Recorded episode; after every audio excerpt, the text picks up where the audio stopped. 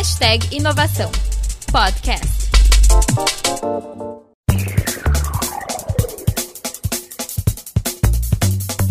Rodrigo Bandarra. Olá, seja bem-vindo ao Hashtag Inovação, podcast do Governo do Estado realizado em parceria entre a Secretaria de Comunicação, a Procergs, a Secretaria de Inovação, Ciência e Tecnologia e Secretaria de Governança e Gestão Estratégica do Rio Grande do Sul. O hashtag Inovação traz sempre o que há de mais novo em termos de práticas, experiências e tendências no mundo da inovação e da tecnologia principalmente aquelas que fazem a diferença na sua vida. Hoje o nosso tema é transformação digital. Mas afinal, o que, é isso? Qual é o impacto para a sociedade? Qual o conceito de jornada? Quais são as referências nacionais e internacionais nesse tema? Qual o desafio da conectividade para grandes extensões territoriais? Qual é o estágio atual do Brasil e do Rio Grande do Sul? Para debater esse assunto, o programa de hoje conta com três convidados que ocupam papéis relevantes nos esforços para fazer essa roda girar. A coordenadora do projeto RS Gov BR na Procergs, Liliane Uth, seja muito bem-vinda. É um prazer participar dessa conversa. Quero dar as boas-vindas aqui também ao vice-presidente executivo para a América Latina de uma das mais importantes consultorias mundiais em tecnologia da informação, o Gartner Group. Alexandre Blaut, seja muito bem-vindo. Muito obrigado, é um prazer estar aí participando desse, dessa proposta. Temos também aqui na mesa o empreendedor e sócio da SML Brasil, uma das principais referências nacionais em ECM e BPM. Depois ele vai explicar para nós o que, que, é isso. Rafael Bortolini, seja bem-vindo. Muito obrigado pelo convite aí, fico feliz de estar de volta no podcast. É isso aí, eu acho que já é a tua segunda, segunda, vez. segunda vez, né? Blaut também, né, Blaut? Então tá, sejam bem-vindos. Eu vou começar até com Blaut aqui, né, como representante do Gartner para nós, né? Uh, Blaut, é, considerando aí né, o nosso público em todo o Rio Grande do Sul, eu queria que a gente primeiro começasse esclarecendo para eles o que é, afinal de contas, transformação digital. Seja bem-vindo. A palavra é obrigado. é sua. Bom, transformação digital está sendo muito falado ultimamente e dentro do contexto global ela pode ser muita coisa. O que a gente no Gartner, só para dar um parênteses, o Gartner é uma empresa de pesquisa e aconselhamento em tecnologia, né? e a gente tem essa liderança no mundo, olhando as tendências para frente, aconselhando as organizações e governos, é que a transformação digital é tudo isso que está acontecendo na vida da gente, no dia a dia, com os recursos tecnológicos que, que aparecem uh, no radar das organizações e são aproveitados em prol da transformação. A transformação ela pode ser um, uma, um paradigma quebrado como um Uber, que mudou até um business de, de aluguel de carros ou de táxis, né? como ela pode ser simplesmente uma melhoria no atendimento de um, de um colaborador, de um cliente ou mesmo de, um, de uma pessoa que é atendido pelo Estado. Então ela é muito ampla, mas a transformação digital, acho que no conceito do Gartner, apesar de falar digital, a gente sempre traz a tecnologia, o que a gente vê acompanhando empresas e, e órgãos e governos, que a transformação digital não é simplesmente a tecnologia. Porque a gente vê muitas organizações e governos tentando transformar e a gente e pecam onde pensam que só adquirir tecnologia seria a solução. No Gartner a gente acredita que a transformação é um tripé de tecnologia sim, mas de repensar os processos e de pessoas.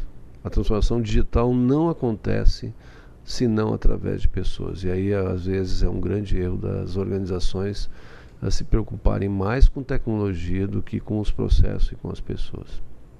E eh, dentro das experiências que o Gartner tem visto, né, que seria uma boa referência para a gente, assim, só para ilustrar, né? Olha, de um bom resultado, algum bom case que a gente eventualmente possa citar aqui para as pessoas compreenderem, principalmente na esfera pública, a, a, afetando o cidadão. A gente tem alguma que te venha à cabeça agora? Eu acho que assim, a gente sempre fala de governos, a gente fala da Estônia, desse projeto que foi, ou mesmo de governos como em Londres, a prefeitura, que traz, eh, da transformação digital, faz com que o próprio cidadão possa se auto atender né, e, e ter os, o, a sua vida simplificada com os processos de tecnologia. Então, que ele possa ter uma única identificação e possa estar andando no metrô, no ônibus, na biblioteca pública, uh, pagar seus tributos, enfim, uma forma única que ele seja reconhecido pelos governos. Né? Na área privada, acho que a evolução que aconteceu com os bancos, em que a gente tinha que ir a bancos, agências, filas, e a gente hoje faz todo o processo sozinho em aplicativos móveis, estamos muito satisfeitos e os bancos desonerados dessa. Só aí vem uma revisão uh, e uma dificuldade que a gente vê da transformação. Empresas líderes que chegaram na liderança com motos tradicionais têm grande dificuldade de se converter na transformação digital, ou têm mais dificuldade porque foram líderes daquela maneira analógica. E quando vem uma, área, uma transformação digital, parece que não há necessidade, porque se são líderes, uh, não, não, não há necessidade dessa transformação. E a gente vê. A cultura da vitória é muito arraigada ah, dentro da instituição. E aí a gente vê modelos de transformação digital como a Blockbuster, que a gente alugava fitas, DVDs, enfim, e a Netflix, que mudou o processo através de uma do streaming, né? do streaming digitalização e não foi visto pela líder que ela nessa locação de filmes como uma ameaça e ela perdeu o timing uh, na história, né? E assim a gente vê muitos outros processos que a transformação está vindo de outros players que não os concorrentes tradicionais. Olha a Netflix como um próprio exemplo e a Amazon uh, sendo muito ofensores da, de Hollywood. São criadores de filmes e mudaram o modelo.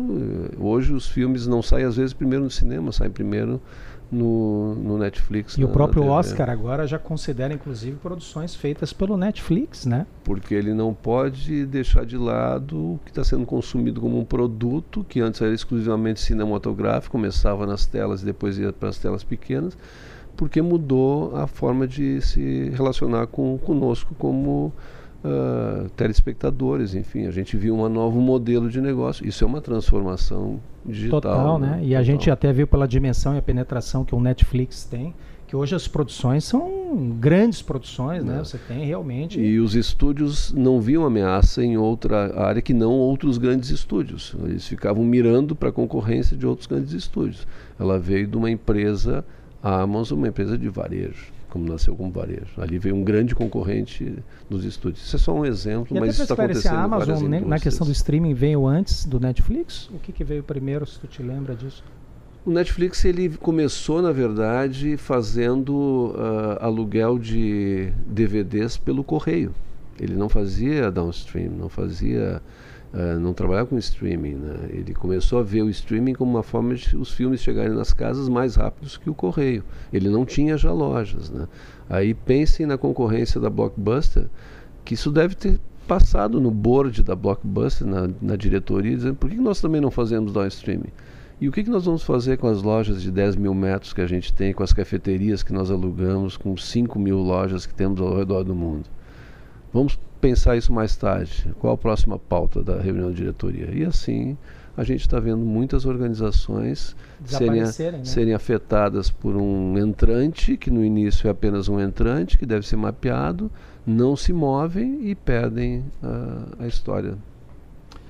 Eu vou falar então aqui com o Rafael. Rafael, eu queria entender um pouco assim, e nas, e nas empresas privadas, Rafael, como é que é esse olhar da transformação, como é que tem funcionado, como é que vocês tem enxergado isso lá na SML Brasil?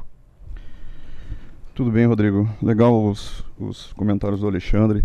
Uh, a minha experiência, você até falou uma sigla ali na, na área de TI, o pessoal adora siglas, né? É, BPM vem de Business Process Management, então a minha experiência vem na área de processos, que é um dos tripés aqui da transformação digital que o Alexandre comentou, né? Então a gente olha muito para como é que os processos funcionam e como é que o processo pode ser um apoiador dessa transformação digital. Tá? A gente enxerga a transformação digital uh, de dois lados, e eu acho que isso é legal até para o público nosso que está ouvindo. Tá?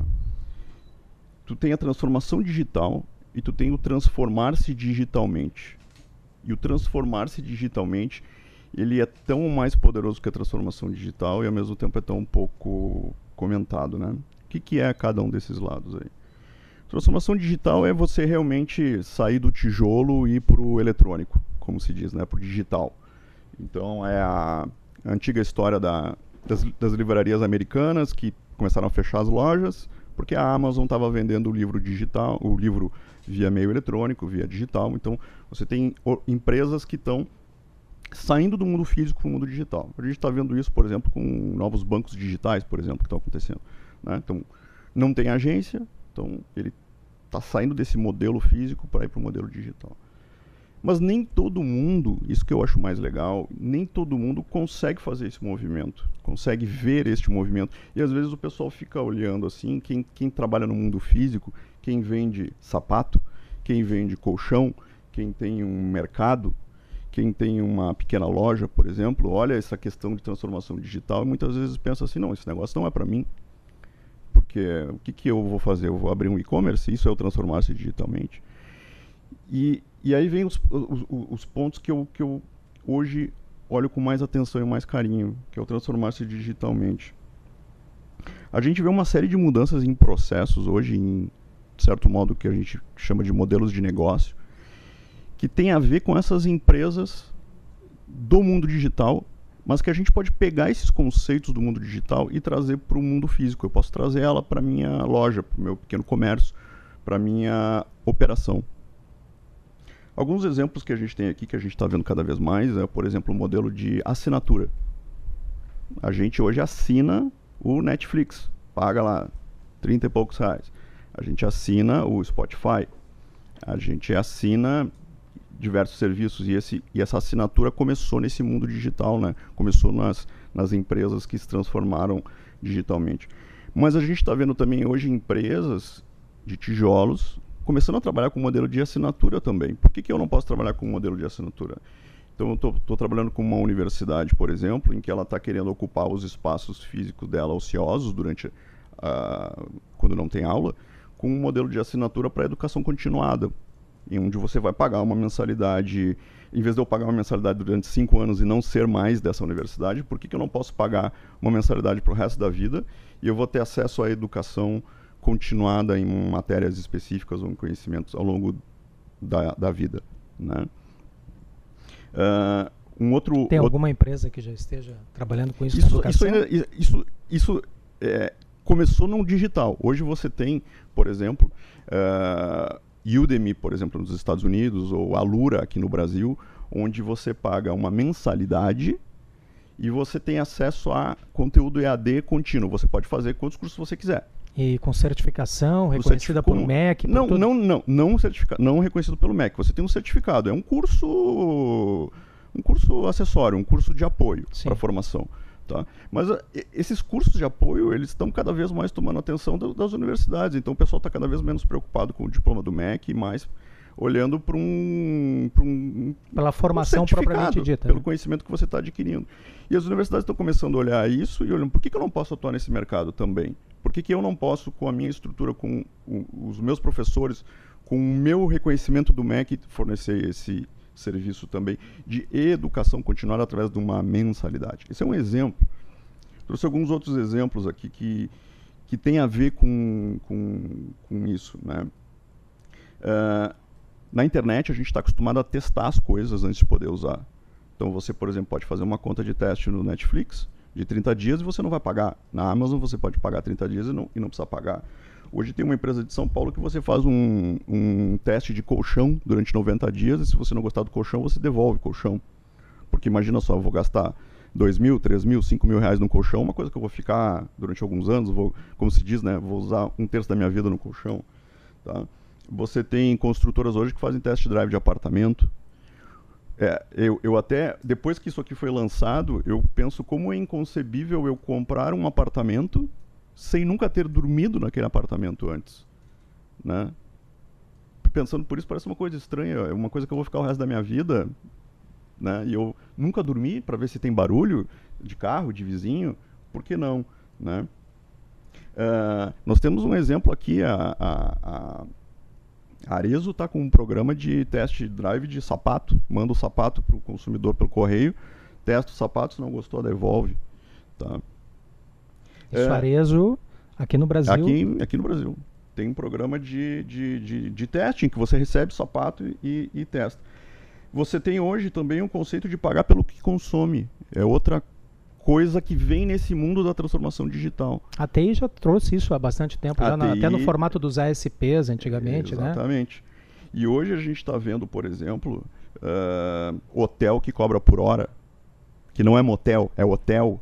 Né? A gente via em aeroportos isso, né? principalmente no exterior, né? É, você tinha uma cápsula ali para dormir, para relaxar. dormir. Mas se você pensar bem, hoje, por exemplo, se o check-out do hotel é às duas horas e o meu voo é às 8 horas da noite, o que, que eu tenho? Eu tenho duas opções, né? Que são ambas opções horríveis sobre o ponto de vista do cliente.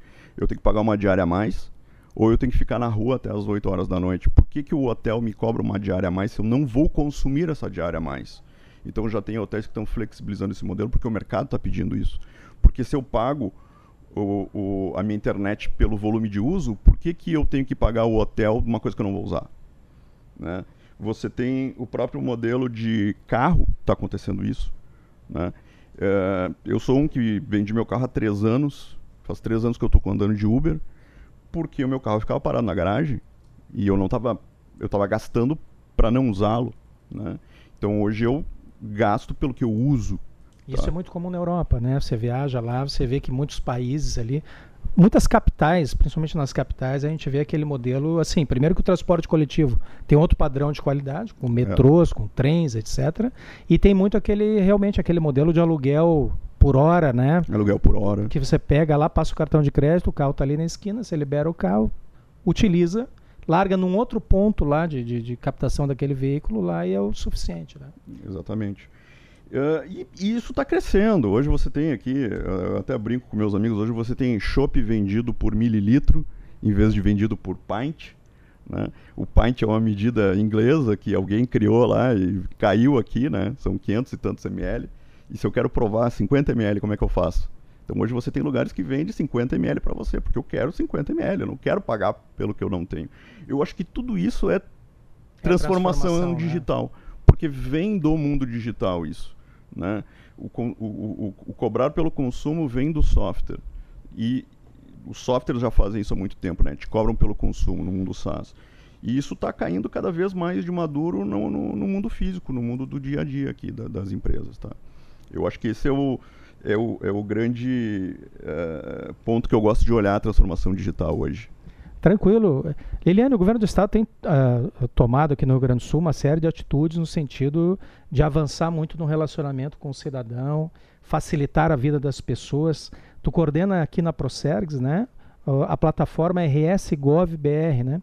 Fala um pouco da gente, pra gente aqui, o que, que é isso, como funciona. Oi, Rodrigo. É, antes de mais nada, eu acho que um pouco da conversa eh, de, dos dois, dos três, de vocês três aqui na mesa, é importante notar o seguinte: o que, que é a transformação, assim, no, no, no, meu conceito, um pouco, né?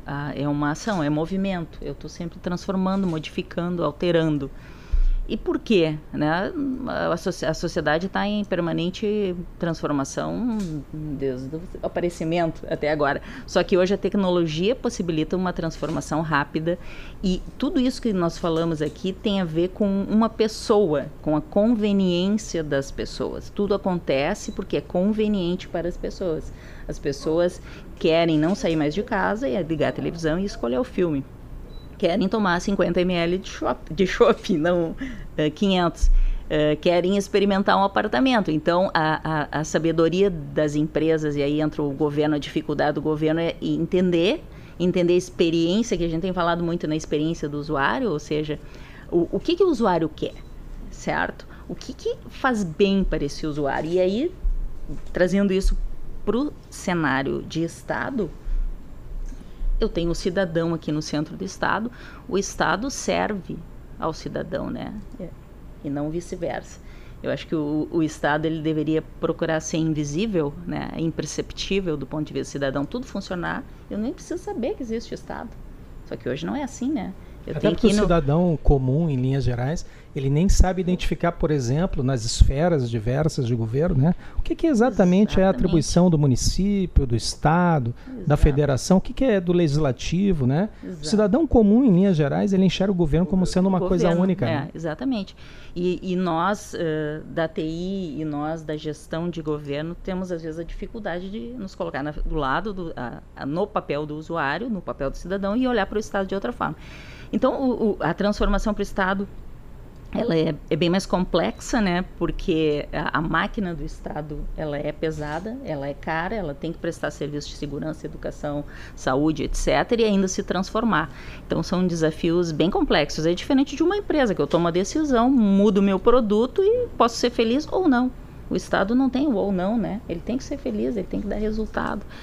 Então a transformação no Estado ãh, ela é essencial para que o cidadão se sinta bem, que ele não precise ver o Estado e que ele não precise recorrer a repartições, a, a- a, vamos dizer, exigências que hoje o Estado faz de documentações que são impensadas, assim, daqui uns anos a gente vai rir de tudo isso, né? Mas agora ainda eu tenho que levar um comprovante de residência em algum lugar, uma cópia da minha carteira de identidade, né? Um diploma autenticado. Tem que acompanhar. Tem que acompanhar. esse Essa é processo uma- de transformação. Exato. E, e- e essa é uma das dificuldades. Ali a gente falou nesse eh, tripé ali que o Blaut citou, tecnologia, processo, pessoa. Eu acho que a pessoa ela está centrada nisso. Ela é muito mais. Ela, ela como ah, agente da transformação, sim. Mas quem está no centro desse tripé, desse triângulo, desse pirâmide, seja o que for, é a pessoa, né? Porque tudo isso é feito por, para a conveniência Para das pessoas. Exatamente. E, e nesse modelo, o que, que, que nós podemos fazer? Assim, a Proceres como TI ah, servindo ah, ah, ao Estado, né? Acho assim, o Estado ele tem que ser mais eficiente, mais eficaz. Né? Eficiente, fazer bem feito, aproveitar muito bem os recursos e atender, ser eficaz no momento que ele tem que atender ao cidadão, as- eh, ter- tem que prestar a sua missão. Ah, o RSGovBR é um pedacinho disso, né? É um pouco disso. É, é fazer o quê? É tentar ah, facilitar a vida do cidadão no momento que eu começo a desburocratizar a relação com ele, a simplificar, em vez, da mesma forma que num banco, em vez de numa repartição pública, até o nome é horrível, né? Ah, numa repartição pública, eu entro num site, eu pego meu celular e eu executo aquela tarefa que eu preciso, né? Ou eu obtenho aquele documento, ou eu faço aquela solicitação para o Estado sentado no meu sofá à meia-noite. É, Essa conveniência para o cidadão é que a gente busca com o RSGovBR. Ah, não vai ser do dia para a noite, esse trabalho ele não começou agora, ele começou hum, com a ajuda da Proceres há pelo menos 20 anos atrás, que se fala de serviços para o cidadão, só que a tecnologia hoje permite que ele vá para a palma da mão. Ele não precisa ser mais num site e eu não preciso ter um computador. Pode ser num, num tablet, num celular e quem sabe onde mais daqui a pouco, né?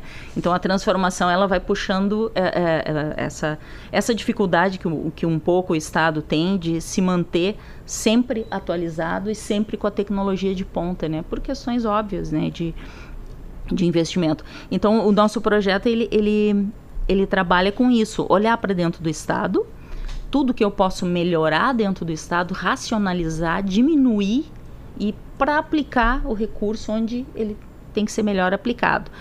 E, de outro lado, o cidadão, ãh, vamos dizer, sendo servido por um Estado de maneira muito mais completa, muito mais limpa, né? Ele, ele, eu acho que o ideal seria o cidadão dizer, puxa, tudo bem, eu não me importo de pagar imposto, eu não me importo de pagar ICM, imposto de renda, seja o que for, porque o Estado, ele está me oferecendo uma série de serviços bons, né? Então, O RS GovBR, só para a gente esclarecer para o público, ele é aí um concentrador de serviços. É, ele, ele, um ele começou como um, um projeto maior da, da própria Secretaria de, de Governança, ah, mas, vamos dizer assim, a parte mais visível ou palpável atualmente é o portal RS-GovBR, né, que é um site onde vão ser publicados a cada período de provavelmente 90 dias um conjunto de novos serviços. Então, existe uma equipe toda trabalhando dentro do Estado, com a ajuda da Procerex, buscando novos serviços que ah, melhorem a vida do cidadão. E a cada período de 90 dias eu vou liberar novos serviços. Seja, olha, um, um que para mim, em especial, teve um impacto interessante na população, é a apresentação de condutor do Detran, né? É uma coisa que todas as pessoas reclamavam. Puxa vida, eu tenho que tirar um xerox da minha carteira de identidade, um xerox da minha carteira de motorista, colocar no envelope e para apresentar o condutor numa infração. Era um extremamente isso há duas semanas atrás, quer dizer, não, há um mês vamos, atrás. Vamos deixar por uns três meses. três meses atrás. Uh, tecnologia não faltava para resolver isso. Aí entra um pouco do que vocês estavam falando. Não é só tecnologia. Tecnologia a gente tem de sobra. O que falta às vezes é a movimentação do processo e das pessoas. Eu tenho que convencer pessoas, tenho que mexer em legislação uhum. e tenho que mexer na forma de trabalhar, alterar a cultura das pessoas, tirar pessoas da zona de conforto, porque eu vou mexer em processos.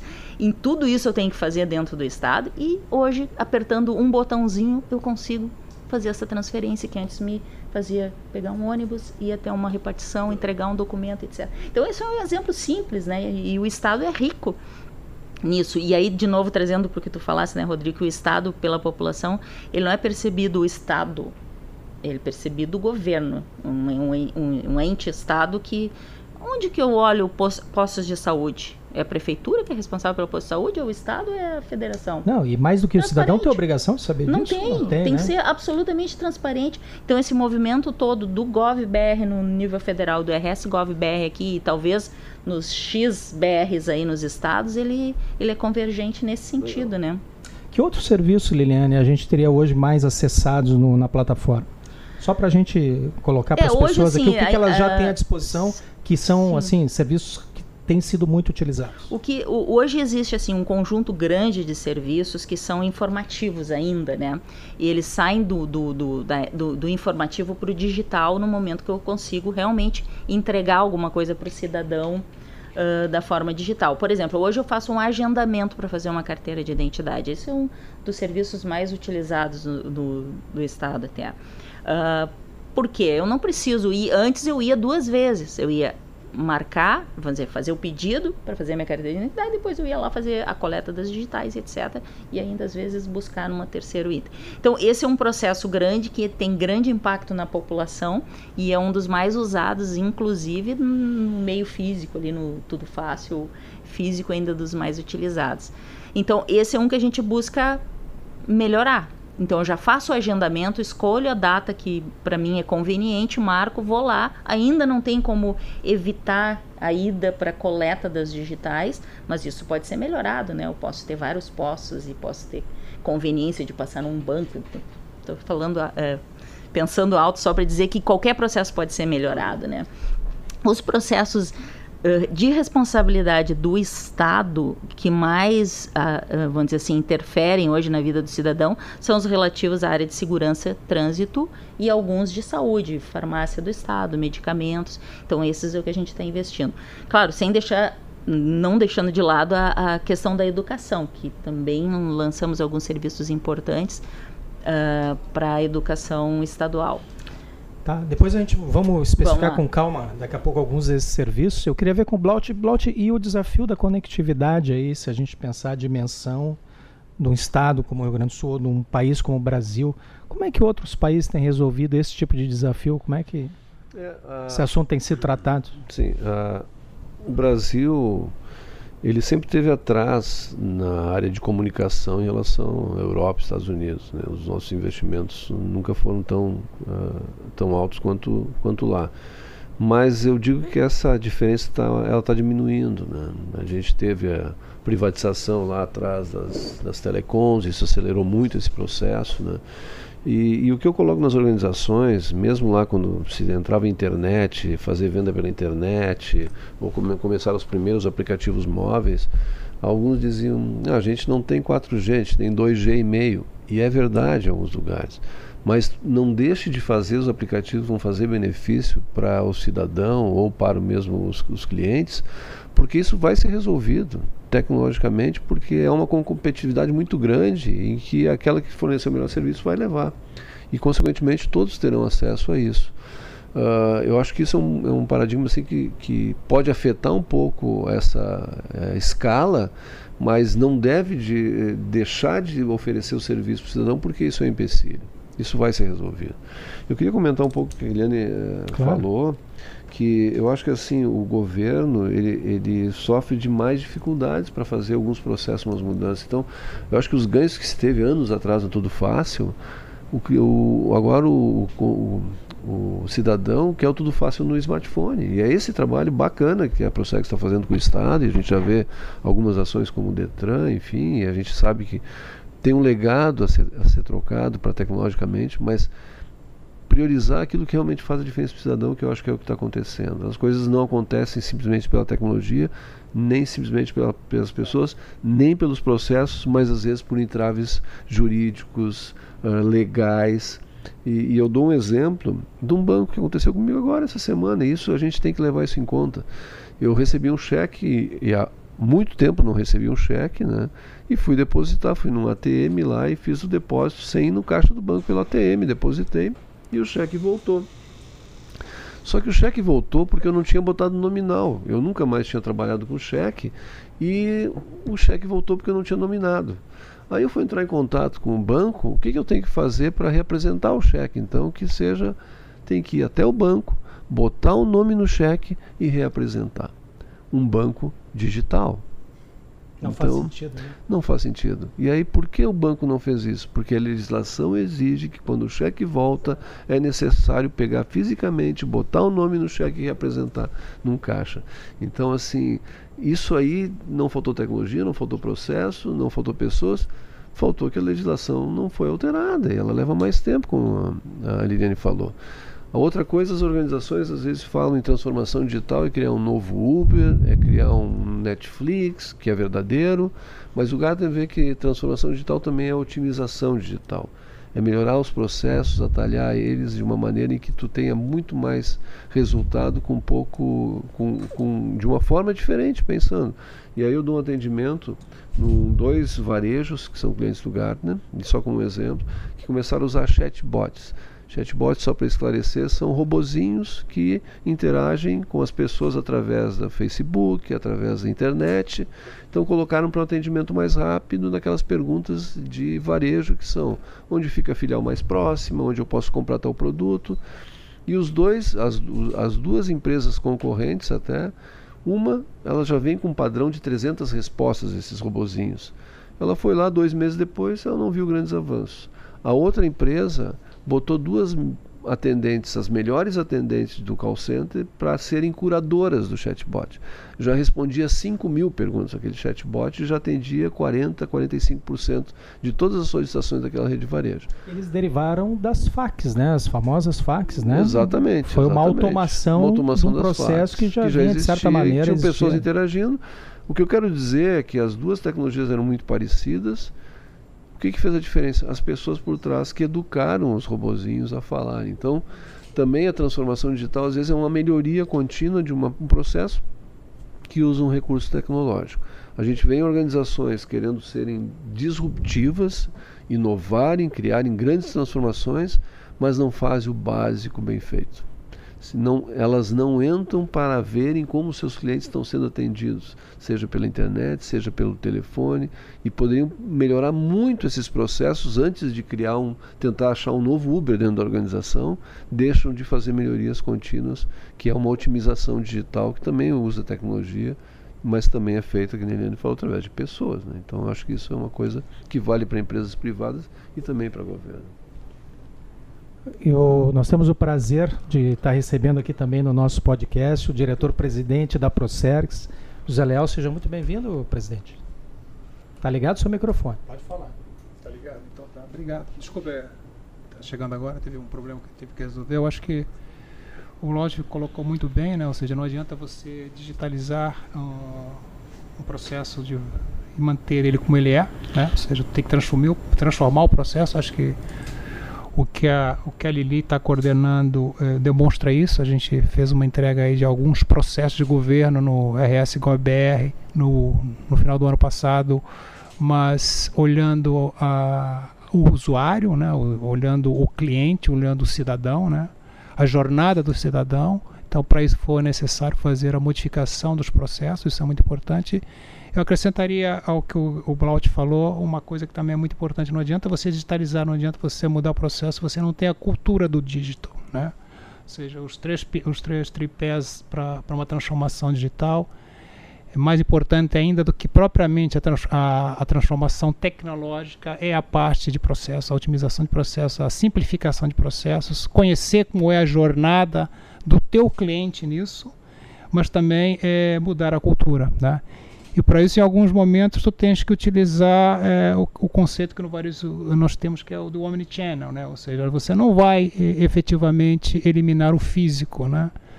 Você vai é, acrescentar o digital, você vai acrescentar, por exemplo, no, no varejo um e-commerce, mas é, o físico permanece. Mas o importante é que interfa o interfaceamento do físico e do, e do digital seja o mesmo. a própria que... Amazon está fazendo um caminho exemplo, né? aí que, de a certa maneira, é inverso. É inverso né? Ou seja, a Amazon sentiu a necessidade, depois de ter nascido em digital, de até ter construído uma empresa de, de tecnologia baseada nisso, a exemplo do Alibaba agora também, que também é uma, é empresa de varejo que agora está tá indo também para a parte de digital, ela vê no caminho contrário, ela sentiu a necessidade de começar a, a, a inaugurar algumas, algumas lojas, né? Porque no final do dia é, o importante vai ser o multicanal, ou seja, o que o, o que o cliente quer, o que o cidadão quer é comodidade, então ele quer estar no, num ambiente físico e fazer a sua compra no virtual e, e pegar no físico, ou, ou, ou no virtual e, e, e, receber no físico, ou receber em casa. Então, o que nós, o que para frente nós temos aí é, de, de transformação, que não é que no final do dia não é uma transformação de dígito, dígito é só meio, que é uma transformação social, é, é o uso e a comodidade. Nós temos aí uma transformação social, né? Que algumas as gerações mais novas já nasceram nisso, mas as mais antigas como a minha, né, que passou por um analógico ainda vai ter um tempo de transição, então aí a importância de, de, de tratar também a, a, parte cultural disso, né? Ou seja, não adianta eu, eu não adianta eu lançar o RS Gov BR, eliminar o físico e não ter uso disso, né? Então tem um trabalho de cultura e de mudança de processo importante a fazer aí em paralelo à parte tecnológica. Nas empresas, o ambiente de transformação cultural, por mais complexo que seja, ele é mais dominado, ele é mais, é, é, sob ponto de vista de tamanho, mais controlado. Não, né? é, não, não é simples, né? Ou seja, não, com é certeza não é simples.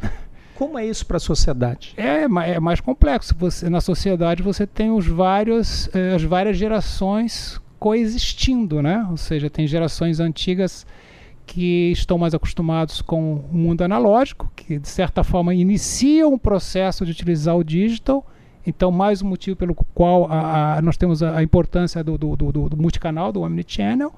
E tem gerações que já nasceram no digital que não, que não buscam é, ir nas lojas. Né?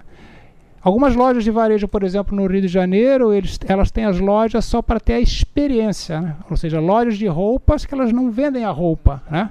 Eu não sei se vocês já falaram isso, mas eles não vendem a roupa. Ele vai lá, ele experimenta a roupa, existe só um, um, uma peça dessa roupa, ele experimenta a roupa com, com os vários tamanhos, ficou bacana, ficou legal, ele entra no digital e, e faz o seu pedido. Então, o, o, que, o, que, o que nesse caso esse, esse, esse, esse varejista está tá provendo com a loja? Experiência. Né?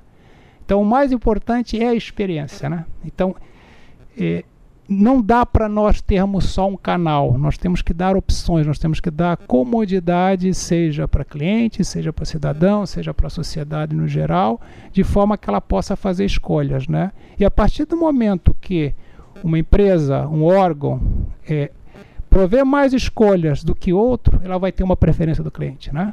Porque, porque ela, ela permite dar uma maior comodidade ao cliente. Eu, eu, eu sempre, eu, quando a gente começou a falar do RS GovBR, eu sempre citava o marketplace da Magazine Luiza, né?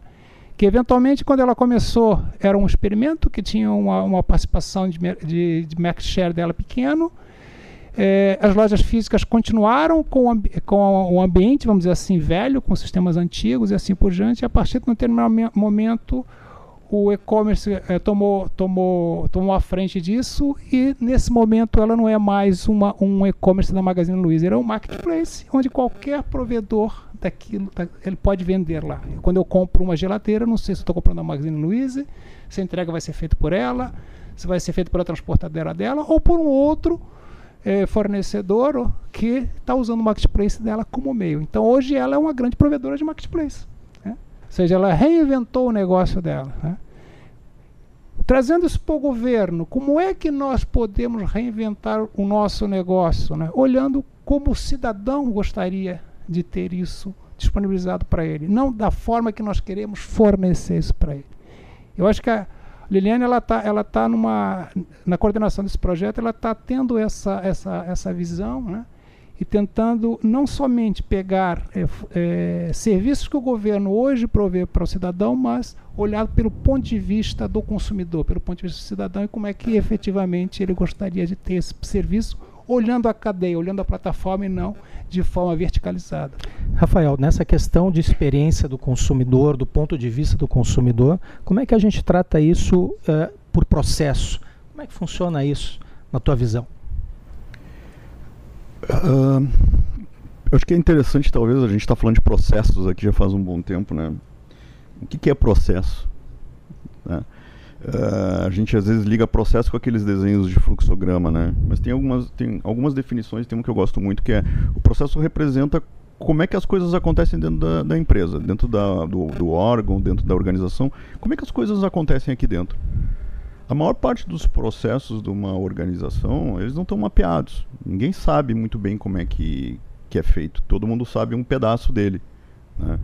E o conjunto, esse conhecimento compartilhado entre todos permite que a empresa ou a organização viva o dia um dia depois do outro, né, e vai fazendo a, a suas, a suas, seus resultados, tá?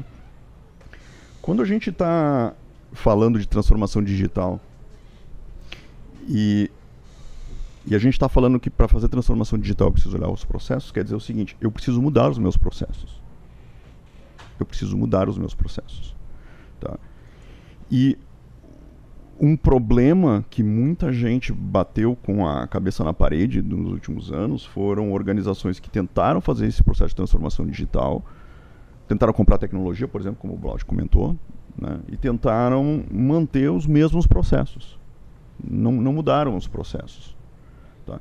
Então, eu não consigo fazer a transformação digital, eu não consigo fazer a implantação de uma tecnologia nova que seja, se eu não mudar o modo como eu faço as coisas no dia a dia. Ah, e como o Blaut colocou, as empresas vencedoras né, tendem a reforçar a cultura de como eu vinha fazendo antes aquilo que deu muito certo. E por que, que eu tenho que trocar agora? Né? Isso deve ser um desafio. É um desafio enorme. Inclusive, o, o, o um professor de Harvard que criou o, termo disrupção, Clayton Christensen, então, assim, disrupção tem um, tem um conceito, né? Ele comenta que nunca viu, isso é uma coisa bem polêmica, nunca viu uma grande organização disruptar-se. Ele comenta que isso é impossível, na verdade. Uma organização grande. Se reinventar completamente. Se reinventar completamente. Hoje a gente até pode comentar alguns casos aí, né? A gente tem alguns casos aí bem. bem... A Amazon é uma que está se reinventando enquanto está andando, né? Uh, mas o motivo pelo qual ele acontece isso tem, do, tem dois ou três motivos, mas um dos motivos são os processos. Porque você mudar processo é mudar as pessoas, mudar o jeito que as pessoas trabalham. Isso tem a ver com a cultura da empresa. E mudar a cultura é muito difícil. Muito difícil. A 3M era uma referência, no, pelo menos num passado relativamente recente, né, com relação a essa, essa uh, questão de trazer o novo sempre, uh, reavaliar os seus processos. Já Ela se criou de inovação, isso, né? né? E é por isso que muitas organizações, no Brasil a gente vê muito isso, têm criado o que se chama de spin-off, por exemplo. Então eu tenho uma organização grande, eu tenho já o meu, meu, meu negócio acontecendo, meu negócio andando, ganhando dinheiro, eu estou com receio do futuro, do que, que vai acontecer. E para eu conseguir desenhar novos processos, eu vou alugar um escritório fora daqui, fora, em outro lugar, eu vou botar Sem uma equipe totalmente separada. Essa equipe vai começar com processos novos. Então ela não, ela não vai ser. Ou seja, o conceito de spin-off, só para explicar para o nosso público, é eu criar um, um núcleo totalmente à parte um, um do que eu possuo. apartado do que eu, do que eu possuo. E injetar dinheiro, injetar esforços nesse negócio, mas separar esse Inclusive negócio. fisicamente. Fisicamente, inclusive. Muitas organizações têm feito isso. Tá? E eu botar energia ali dentro e esperar que esse negócio cresça. Propiciando outra Né? cultura. nesse propiciando uma criação de uma nova cultura. Isso é o. eh, se entende que isso tem mais chance de funcionar do que eu querer mudar a empresa inteira de uma vez só. Tem gente Ou que botar no meio de uma botar no cultura que já está meio, estabelecida. botar num andar. A sala ali agora funciona assim. Eu né? queria Esse só é uma contribuição, Rafael. A gente vê e apoia muitas empresas na inovação dentro delas. né? Algumas têm essas spin-offs, se criam uma startup, adquirem uma startup, mas não deixam ser contaminada dentro da grande organização. O que a gente vê mesmo dentro das organizações e governo é mais difícil criar uma startup ou uma spin-off, vai ter que se reinventar dentro mesmo, é que assumir riscos é, é uma coisa muito difícil para o líder, para a grande organização, para quem está dominando o processo. Então, por que, que assumir riscos? É porque é o medo de errar. A gente coloca que as organizações que querem inovar, querem criar uma coisa disruptiva, elas não podem ter o medo de errar. E quem é que na organização não tem medo de errar? Ou o dono, ou um cara que já é muito rico, ou criança. Criança não tem medo de errar, né? por isso que inventa. Quem não tem Mas- nada para perder. Quem Mas esses não trabalham dentro da organização. Não tem gente rica, não tem criança e não tem quem não tem nada a perder dentro da organização. Então quem tem lá, quem tem um emprego, que se errar é penalizado e por isso não arrisca, não inova. Esse, esse ciclo Esse é o desafio cultural esse talvez é o mais importante. né? cultural. Então eu vejo empresas criando laboratórios bacana, mas ó, gente, vamos tentar não errar porque a gente tem um orçamento limitado. Já nasceu morto, entende? Então assim, esse é um dilema das organizações que o Rafael bem colocou. Ah, eu não acho que tem que só criar fora, eu acho que mas é uma saída sim. É uma. Mas mudar a cultura, como o Leal falou, nosso presidente, é um grande desafio, porque você tem que começar a não punir o erro, e você sempre puniu o erro historicamente. Né? Ah, Você tem que começar a ter investimentos que nem sempre vão ter resultados a curto prazo, e você só fazia investimentos que tivessem resultados. Então, essa mudança cultural nas organizações, e por isso que a startup ela ganha mercado. Porque ela não tem medo de errar, se errar ela não tinha nada a perder, então ela tentou, tentou, tentou, tentou, errou três, quatro vezes, pô, agora eu acertei. E ela alavanca. E ela alavanca e ela. Essa mudança vai talvez ferir a legislação. Numa empresa grande, pergunta para o jurídico, não pode. Pergunta para o RH, não pode. A startup vai lá e enquanto não tiver ninguém Faz fazendo, primeiro vai fazendo. depois, né? Daí, se deu Muitas em- certo, ela vai tentar mudar a legislação, ou alguém vai investir, vai ajudar ela. E muitas empresas essa- grandes têm adotado a prática de adquirir startups, né?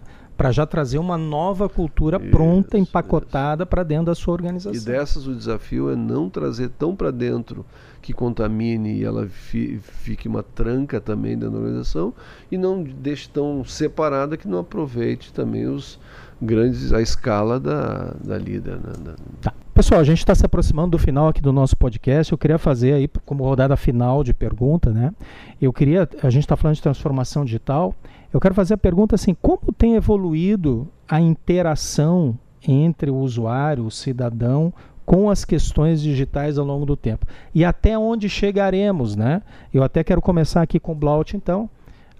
Como tem sido ao longo do tempo isso, Blaut? E onde vai parar isso? Onde chegaremos? É, eu acho que rapidamente assim, eu e a Liliane casualmente começamos juntos aí há um bom tempo atrás, né? E o primeiro lugar que eu vi um computador foi na universidade, então para ter uma ideia, é faz algum tempo. E o que eu quero colocar é que a gente vê coisas que são tendências, e a minha organização trabalha com tendências, que a gente acredita que não sei se vai ser bem assim. Vamos pensar lá em 95, internet. As empresas começaram a se colocar na internet, começou a se fazer e-commerce na internet em 2000. E ah, não sei se todo mundo vai comprar pela internet. Isso era uma, uma, uma questão né, importante assim, a ser colocada. Todo mundo compra pela internet. Né? Depois veio a parte de que roupa. A roupa eu não vou comprar pela internet. A Amazon hoje é a líder varejista de venda de roupas nos Estados Unidos. Ela vende muito mais que Macy's, que Sears, qualquer uma delas. Então a internet é o lugar que mais se vende roupa, onde antes você pensava que não ia eh, se vender roupa. Os carros agora, a tendência é que andem autônomos. Nossos analistas já há 5, 7 anos atrás falam que é uma tendência os carros serem autônomos. Uh, eu não Dizem, sei. inclusive, que pessoas que nasceram, se não me engano, há pouco mais de um ano atrás, nunca dirigirão não um vão veículo. dirigir. Isso é... E, e, isso é uma realidade, a ponto de um analista do Gata dizer que em 2020, isso faz 3, 4 anos, então a gente não ia entender como é que um, nos Estados Unidos com 16 anos dirigia um carro de 2 mil quilos a 100 km por hora, sem ter inteligência no carro, que em caso de atravessar alguém na frente, o carro pare sozinho, que já é realidade nos carros, e não mate ele por falta de reflexo. Então isso é uma verdade. Ou seja, os carros vão andar sozinhos, vão andar sozinhos. Porque assim como a gente não acreditava se iria ou não vender pela internet e hoje é uma realidade, será que vai ou não andar sozinho? Eles vão andar sozinhos. Né? Talvez vão levar 5 anos, 15 anos, 30 anos, questão mas é vão tempo. acontecer. É uma questão de tempo. Nós vamos ter robôs assistentes dentro de casa, já existem. Em grande escala, sim, nós vamos ter. Talvez não, nem o celular mais usaremos no modo tradicional de ficar olhando a telinha, mas interagindo de uma forma como se fosse nosso assistente pessoal. Isso é uma tendência. Então, a tecnologia ela se mostra viável, mas ela não tem escala e a gente acha que é só um experimento que vai ficar eterno. Esses experimentos, alguém vai achar uma maneira de acelerar, alguém vai achar uma maneira de usá-lo de uma outra forma que não foi pensado. Os celulares, na, na, original, lá em 73, quando foi criado, não tem nenhum, nenhum ponto em que fale que ele não seria usado que não só para voz. Ninguém falou que ele seria usado para ser uma tela de computador, uma coisa assim. O celular não foi inventado para ser uh, móvel, para móvel sim, né? mas para para não ser usado que não para voz quando foi criado. Ele foi reinventado de outra maneira. E assim a gente vai ver muita tecnologia. E Rafael, tu, qual é o teu olhar sobre isso? Até onde vamos? Olha, ex existe um conceito interessante que é o conceito da exponencialidade, né? Todas essas tecnologias que o Blaut comentou, elas estão crescendo de uma forma exponencial. Elas se multiplicam o poder delas de processamento. E a nosso cérebro, né? A gente pensa linearmente. A gente pensa, a gente consegue ver um pouco no, no ano. Se aconteceu isso ontem, amanhã vai acontecer tal coisa. A gente consegue pensar mais ou menos assim. E, e, e, essa diferença é que faz ser tão difícil de fazer previsões e, e, e tão e a gente ficar tão impressionado quando uma coisa, uma determinada coisa acontece. Né? Então todas essas coisas que o Blaut comentou vão acontecer e, muitas outras. Eu vi um, um relatório esses dias dizendo que em 2029 é possível que o mercado de turismo caia bruscamente porque as pessoas vão estar usando óculos de realidade virtual. Então, eu não vou precisar ir para Paris para visitar a Torre Eiffel ou o Museu Essa do Louvre. eu vou discordar, tá? Eu É. gosto de viajar muito. Eu, eu também. experiência, tu também, né, e isso que é engraçado, eu adoro viajar e eu, eu olho aquilo lá com um lado dizendo, não, isso- impossível isso aqui acontecer.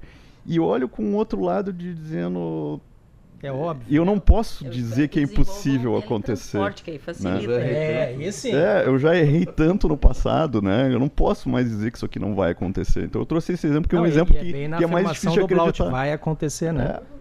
Então, é, são coisas que a gente olha, é difícil de acreditar, mas assim, vai acontecer. É, esse é o, é o momento que a gente está passando. E Liliane, nos governos, essa evolução da interação, como é que a gente tem andado aí? Trazendo para o nosso mundinho bem mais simples aqui, né? Nada de realidade virtual. Hoje, Por enquanto é, também, né? Sim, por enquanto. Vamos claro. pra real- Não, realidade é- palpável é, do momento. A questão da transformação é inevitável e, e, o, e o Estado ele vai correr atrás sempre, né? Porque o Estado também tem uma outra questão que ele tem que se preocupar com a população como um todo. E nós falamos de diferentes níveis de aculturamento, de idade, de sociedades. O, o Brasil tem uma diferença social muito grande, né? Todos estão Então, preparados para toda tecnologia. Exato. Então, esse olhar o Estado tem que ter. Não adianta eu, eu oferecer uma tecnologia que vai atender meia dúzia de pessoas. Não é, que eu não, não é que o Estado esteja atrasado. Às vezes o pessoal olha, "Ah, o Estado está atrasado, já tem Tem tudo que isso. Mas eu tenho que pensar em todos e tenho que pensar no maior alcance e melhor uso da, da, da tecnologia e a melhor resposta. Então, esses pequenos passos que nós estamos dando aqui, e em especial com o RS Gov BR, podendo, permitindo a identificação do cidadão, ele faz ele transforma a relação do cidadão com o Estado. No momento que o, o Estado consegue reconhecer o cidadão, dizendo: olha, Blaut, tua carteira vai vencer amanhã. Olha só, o teu medicamento ou teu, o leite do teu filho que tu solicitou na farmácia Tá chegando amanhã, pode buscar. E no futuro, quem sabe, manda entregar via drone ou pega numa farmácia mais próxima da tua casa. Então, drone vai ser certamente é um avanço muito breve, né? Com certeza. Já se usa drones para uma série e, de coisas. E usar as redes que já existem para outras finalidades também compartilhadas pelo Estado. Isso é uma possibilidade muito concreta, né? Mas para isso voltamos para aquele esforço. O esforço cultural do lado do Estado tem muito a ver com legislação é muito a ver com estrutura, com mudança, permitir que o Estado mude. Isso é derrubando algumas importantes, alguns importantes dogmas e legislações. Mas eu acho possível e, e, sempre o Estado vai estar um pouquinho atrás. Não porque está atrás, eu acho que isso é uma. A, as não pessoas por questões têm que ter essa de tecnologia, mas não pelo tamanho. falta de tecnologia ou falta de capacidade, mas porque o alcance tem que ser diferente. A missão do Estado é social. Ela não é uma, não, não, não é econômica, não é financeira, ela é social. Maravilha, o nosso episódio de hoje está chegando ao fim. Eu quero agradecer muito aqui, primeiro, a presença do Rafael Bortolini. Muito obrigado pela tua presença. Obrigado, obrigado pelo convite, obrigado para os colegas aqui da discussão. Muito legal a iniciativa do governo do estado com esse podcast. E boa sorte nos próximos aí, eu tenho certeza que vão ser muito legais. Valeu, muito obrigado. Quero agradecer a presença aqui do Alexandre Blaut, vice-presidente para América Latina aqui do Gartner. Muito obrigado, Alexandre. Hum, obrigado pelo convite, Rodrigo. É um prazer, Liliane, te rever e Rafael também, a gente ter uma discussão que eu acho que a, afeta cada cidadão, a cada consumidor nessas né, transformações e eu vejo as movimentações do Estado bem proativas para que realmente a gente tenha os serviços ao alcance da mão o mais breve possível. Acho que, apesar de todas as dificuldades, é um caminho que o governo está vendo e a gente fica muito feliz nessa linha, porque a gente acredita que isso realmente vai dar mais autonomia e mais satisfação ao cidadão. Muito obrigado, Alexandre. Tivemos também a participação aqui do diretor-presidente da Procerx, José Leal, que já teve que sair, então agradecemos a presença do, do, José Leal e quero agradecer aqui a presença da coordenadora do projeto RS Gov BR na Procerx, a Liliane. Obrigado pela tua presença. Tá, obrigada. Eu acho que foi um prazer aqui essa discussão. E o tempo foi pequeno, né? Fica para a próxima. É Alexandre e Rafael, prazer Você tem uma certeza que a gente tem aqui no podcast que a gente não consegue esgotar assunto nenhum Exato, aqui. a o... gente só provoca. São Esse só é o... provocações. São um. Esperamos a dois aqui. Teremos novos episódios. Hashtag inovação retorna na semana que vem. Até lá. Hashtag inovação. Podcast.